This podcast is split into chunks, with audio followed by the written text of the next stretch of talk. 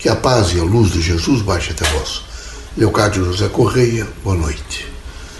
Eu quero lembrar a vocês que, veja, a nossa presença na Terra é uma presença de aprendizado, tanto para vocês quanto para nós.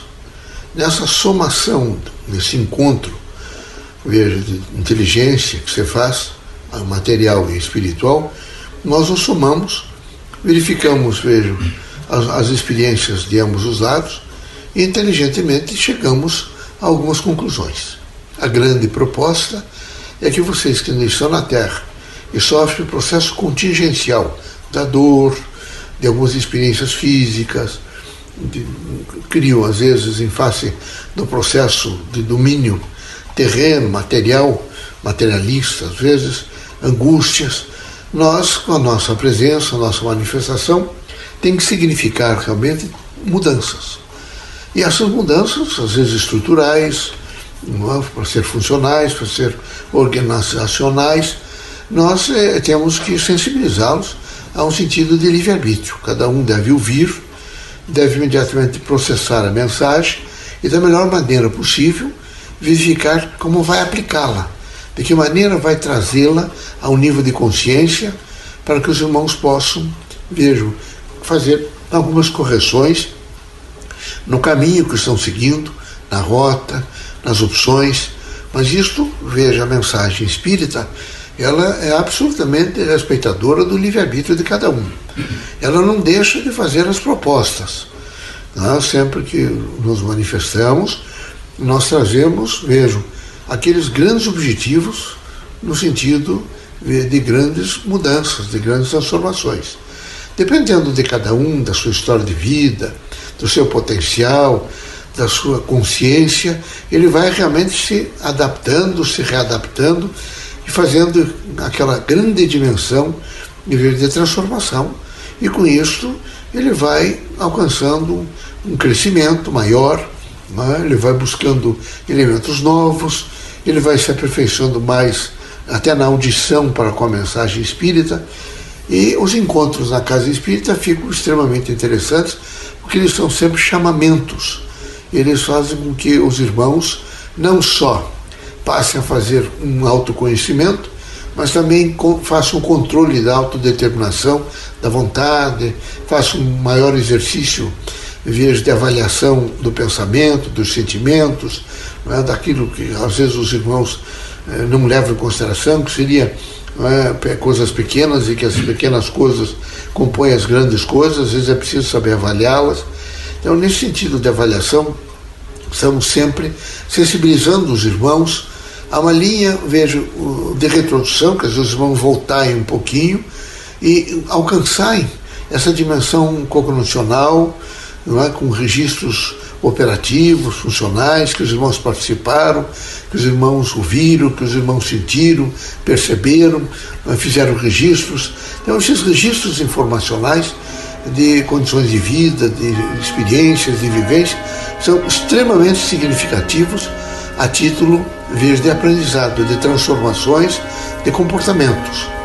Assim, a presença nossa é uma presença, vejo, de eh, significação para aqueles que têm consciência veja, da mensagem expressa e da mensagem oculta que trazemos. Da mensagem, vejo que são da exposição e da estrutura da mensagem, portanto, aquilo que nos permite falar.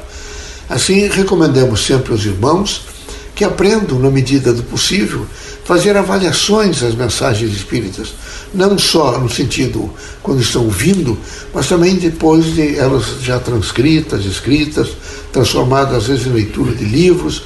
É preciso sentir o que é que o currículo oculto da mensagem traz a cada um dos irmãos. Nós falamos numa linguagem muito diversificada, onde tentamos responder a cada um em face de suas próprias necessidades. Portanto, envolve tempo, espaço, envolve cultura, envolve processo evolutivo de cada indivíduo no contexto da própria evolução do espírito humano. Queremos vê-los sempre felizes, alegres, por isso estamos sempre é, tentando é, orientá-los da melhor forma possível, sempre com respeito ao livre-arbítrio, mas eh, sensibilizando os irmãos a um, um despertar para a vida, a um olhar melhor para a natureza, a olhar melhor para as pessoas que estão ao vosso lado, a ser mais paciente, procurar ser mais compreensivo, mais justo, ter um olhar benigno, né, um olhar de educação, de profundo respeito às crianças, aos idosos, ao próximo que está ao lado dos irmãos, é, fazer uma preocupação, entendendo que quem pensa no bem está realmente compondo uma grande frequência de transformação pelo bem para a ordem social em que os irmãos estão vivendo. Por exemplo, nós vamos pensar nos, nos hipossuficientes, nos economicamente fracos, alguns que nesse momento passam necessidades. Então, falamos continuamente que os irmãos precisam ter o espírito de caridade. E esse espírito de caridade é, ele vem de uma consciência que os irmãos possam fazer com referência ao outro, ao nosso irmão, que carente, desesperado, às vezes, é? está nas ruas, está abandonado.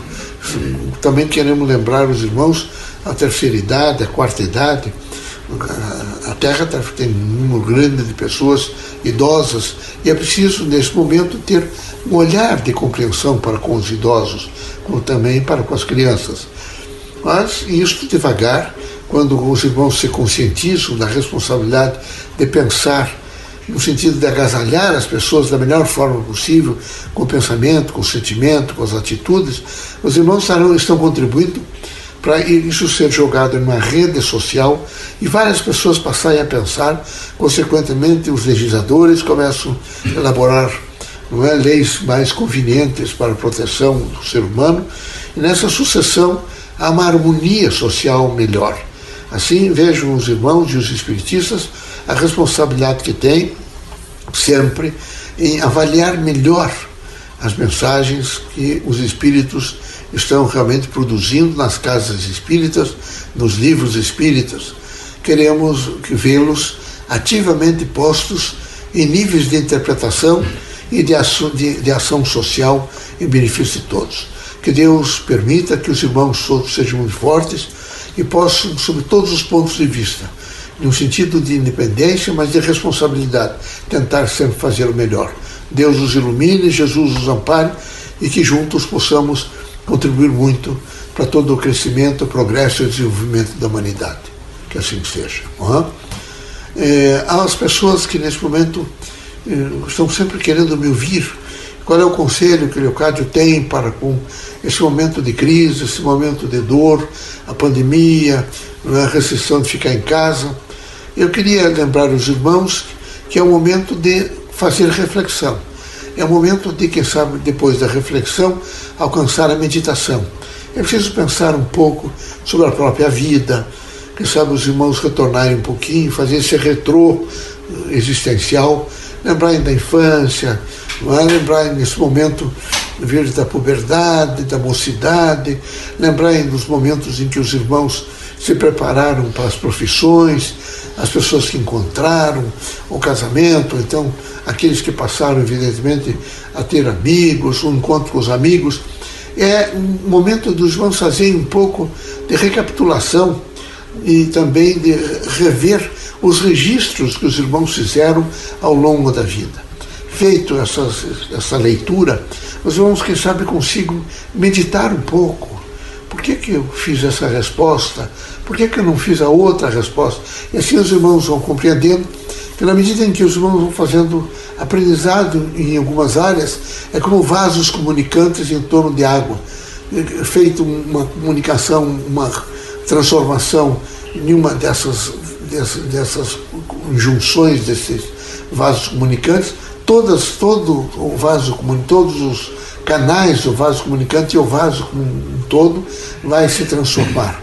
Assim é preciso que nessa andança da Terra, nessas experiências da Terra, os irmãos não se percam. Tenham sempre a coragem suficiente e lembrar que os irmãos têm sempre um escudo extraordinário, que é o escudo da prece. Ela representa, não é? Toda a leitura e a expressão da alma. Ela é força não é? que todos os dias alimenta o coração, o espírito, e que ao mesmo tempo faz com que o indivíduo enxergue à frente, que se desprenda um pouco das coisas materiais e, que, e com coragem diga a Ele mesmo o que é preciso mudar, o que é preciso transformar. Sejam muito felizes e contem sempre conosco. Deus os abençoe.